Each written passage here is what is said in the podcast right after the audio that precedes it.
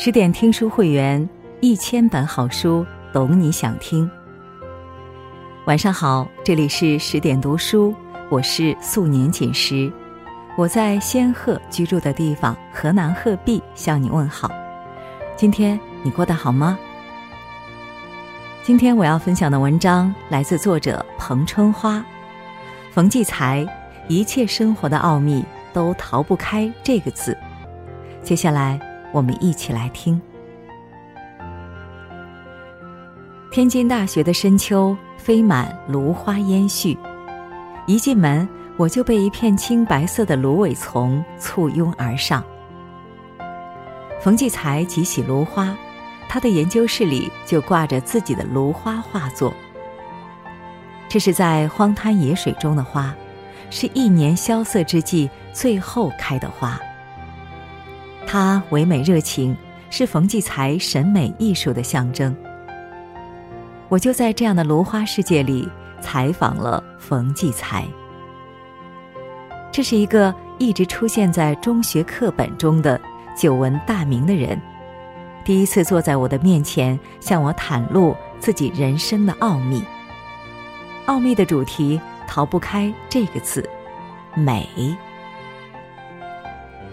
在七十八岁之际，冯骥才并没有像其他作家那样用自传总结人生，也没有就此封笔，而是用饱满的热情完成了又一本小说《艺术家们》。这是一部讲艺术家的书，也是一部讲美如何照亮生活的书。一个敏感的人，即使在最痛苦的时候，也能找到美的因素。故事发生在贫瘠的六十年代，彼时，人们穿的衣服只是普通的蓝衣布衫，吃的食物更谈不上珍馐美味，一穷二白，一无所有。在这样的匮乏中，三位艺术家出场了。与其称作艺术家，不如说是三个热爱艺术的青年。他们聚在破旧的小木屋里听钢琴曲，在无人的林中畅谈文学与诗歌。作画时兜里揣一个苹果，饿了就咬上一口，一呆就是一天。起风时，他们就用大衣裹紧身体，胸怀里裹着的是一颗神采奕奕的心。和书中人物一样。冯骥才也经历过那个匮乏时代，这本书也是他自身状况的写照。与其结婚时，他们只拥有一间七平方的小屋，唯一的柜子还是烂的。冯骥才在破旧的地方放上一盆吊兰遮挡起来。没有钱装修，就去买图画纸贴在墙上。冯骥才说自己喜欢天蓝色。因为能让房间显得大一点。斯是陋室，惟吾德馨。艺术并不是一个高深的词，而是一种美的生活方式。在这个狭窄的小房里，冯骥才与美为伍。那时城市还是土路，路边野花开得旺盛，冯骥才就摘一朵回来，有时是野花。有时是一两丛小草，没有精致的容器，但冯骥才依旧可以比划半天，思考是插在小药瓶里好，还是插在台灯底下好。这不是一个舒畅的时代，照亮内心的还在于自己。那时喝不起酒，也没有点心甜品，读书谈天时，冯骥才就找出榨菜。配上粗茶，这样的助兴已经足够。直到现在，冯骥才依旧保持着这个习惯。就算出国，他也会带上几包榨菜、茶叶，在酒店的晚上重温那段贫瘠却温柔的岁月。《论语》中，孔子对颜回有着如此评价：“一箪食，一瓢浆。”在陋巷，人不堪其忧，回也不改其乐。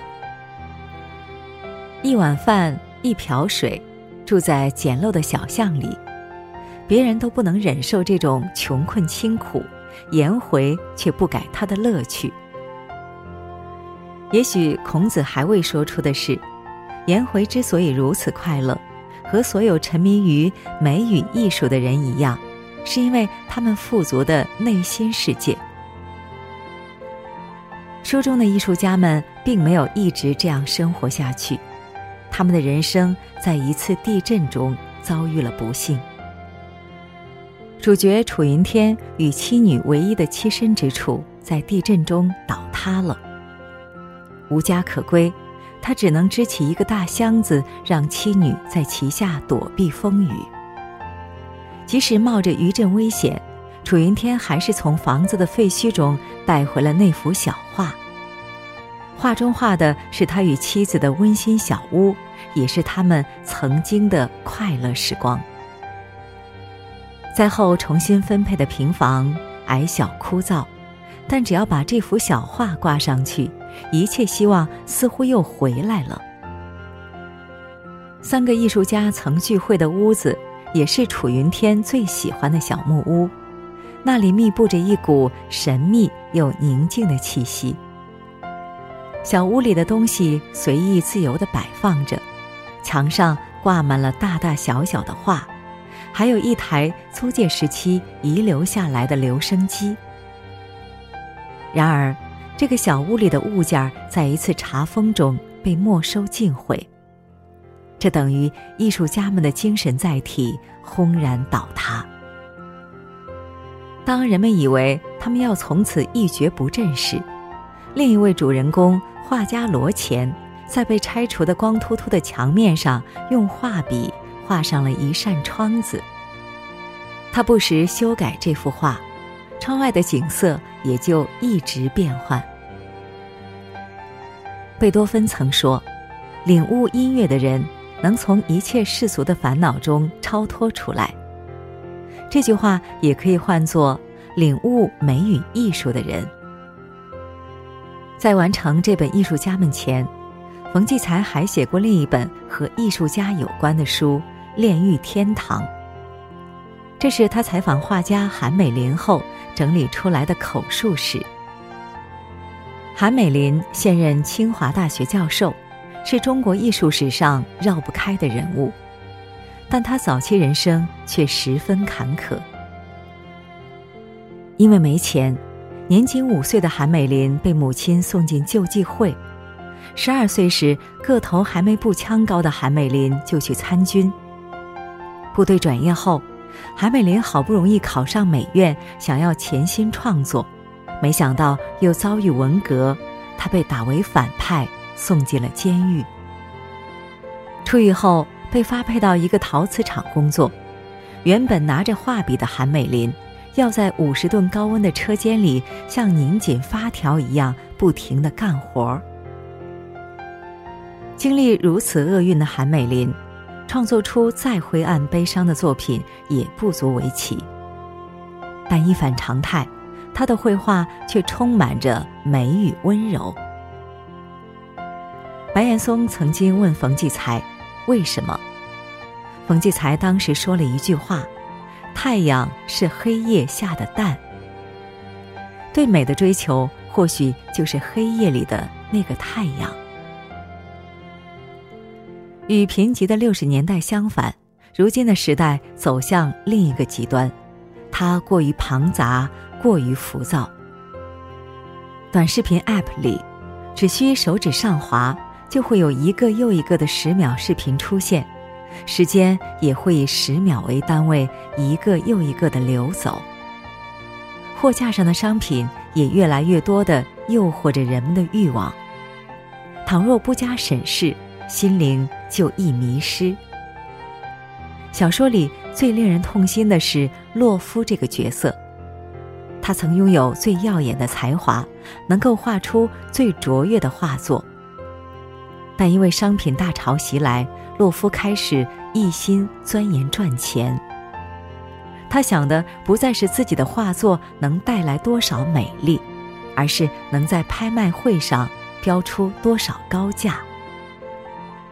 为换一个更大的房子，他将自己早年用生命铸就的画作卖给不识趣味的商人。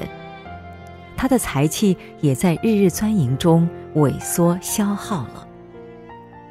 等到回过头来，才发现，自己的生活被浪费得一干二净，没有任何有价值的东西留存下来。这或许是现代生活的一个缩影，被俗世裹挟。豆瓣上曾有一个出租房改造小组，很有意思。一群没钱的年轻人聚在一起，讨论怎样低成本改装房子，让自己住得更惬意。动手挂窗帘儿，废旧桌子改书架，去旧货市场淘二手地毯、养绿植。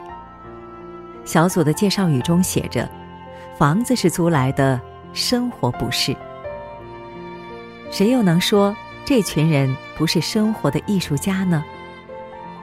从繁杂的工作中脱离出来，仔细摆弄一朵花的角度，下班后捧一本书在桌前阅读，这些瞬间的美都能助你心灵纯净。也许有人质疑，赚钱那么难。干嘛花在这些地方？但穆罕默德曾说过一句话：“谁有两个面包，卖掉一个吧，用来买水仙花。因为面包是身体的粮食，水仙是精神的粮食。”接受台湾媒体采访时，记者曾让冯骥才推荐一本书给年轻人，毫不犹豫。冯骥才选了罗曼·罗兰的《约翰·克里斯朵夫》这本书，讲的也是艺术家追求艺术的故事。为什么是他呢？冯骥才说，他能让我们对美更加敏感。说到底，生活就是日复一日的琐碎，可为什么每个人活出的样子不一样呢？奥秘或许就在。对美的感知。时至今日，旺盛的想法仍然在冯骥才脑中活跃。他喜欢匆匆吃完饭，随后投入到文学与美的世界里，创作的欲望一个接一个的冒出来。聊天采访结束后，他提到的一个场景深深印在我的脑海里。这个场景也曾印在他的脑海里。那是冯骥才去法国访学，在一个小海港看到的场景。黄昏时候，天还没有全暗，远处的一小块天空映着海水，反射出一片橄榄绿的光。还从来没有见过橄榄绿的天空。现在。想到那个橄榄绿，我还是会感动。这或许就是美的全部意义。